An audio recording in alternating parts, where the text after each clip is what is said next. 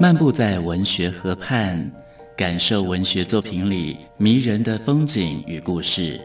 阅读原本是一件孤独的事，可是当我们讨论一起读过的书，这个过程就足以形成最美好的陪伴，也让局促的心灵有了转身的惊喜。作家林信杰带你走进阅读的世界，请听陪你读的书。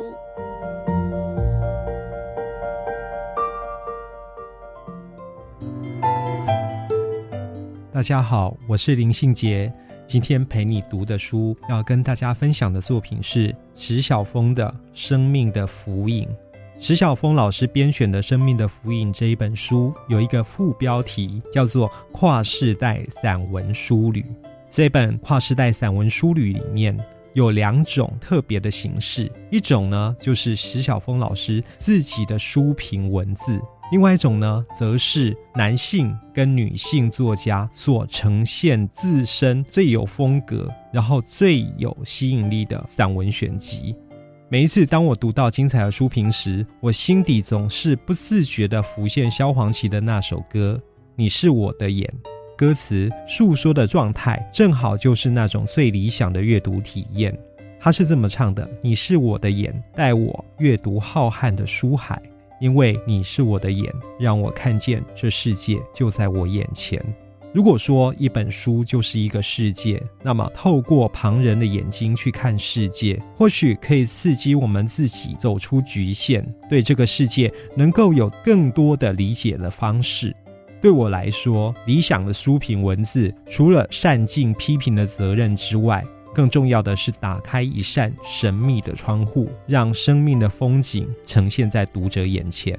石晓峰的《生命的浮影》大概就是一本这样的书吧。他把那一扇神秘的窗子打开，用理想的书评文字介绍几十年来重要的台湾当代散文家，还用性别来区分男性散文家跟女性散文家，呈现不同的散文作品。让我们看到，原来在男性跟女性的散文书写底下，有这么多奇特的生命的风景。我一直觉得，阅读与理解是文学研究的核心项目，也是语文学习的关键课题之一。我也一直持续关注着石晓峰老师的书评跟论述，从里面呢得到许多的启发。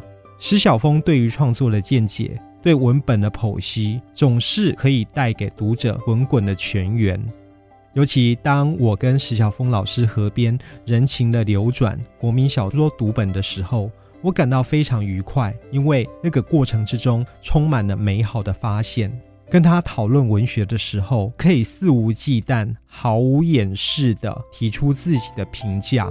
那么这一本《生命的浮影》跨世代散文书旅里面。我们也可以读到石晓峰老师，他以最敏锐的评论者眼光来看待这几十年来台湾的重要散文经典。所以呢，这一本《生命的浮影》跨世代散文书旅是一本聆听之书，也是一本对话之书。石晓峰在聆听与对话之中，寄托了他自己本身的关怀。透过书评文字，石晓峰老师与二十位散文作家进行对话。在讨论作品的过程里呢，也一并让我们看到了他所谓的散文美学。就如他所说的，散文美学呢是一项手艺人的劳动，而手艺人的劳动呢是源自于生活与经验的技能展现。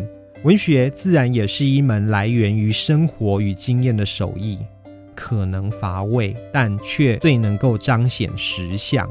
生命的浮影大概就是这样的作品吧。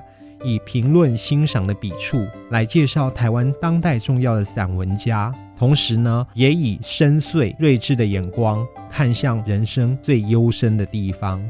我非常喜欢《生命浮影》这一本书的架构，石晓峰老师的论述跟散文作家的作品一起呈现在我们眼前，形成了非常有意思的对话。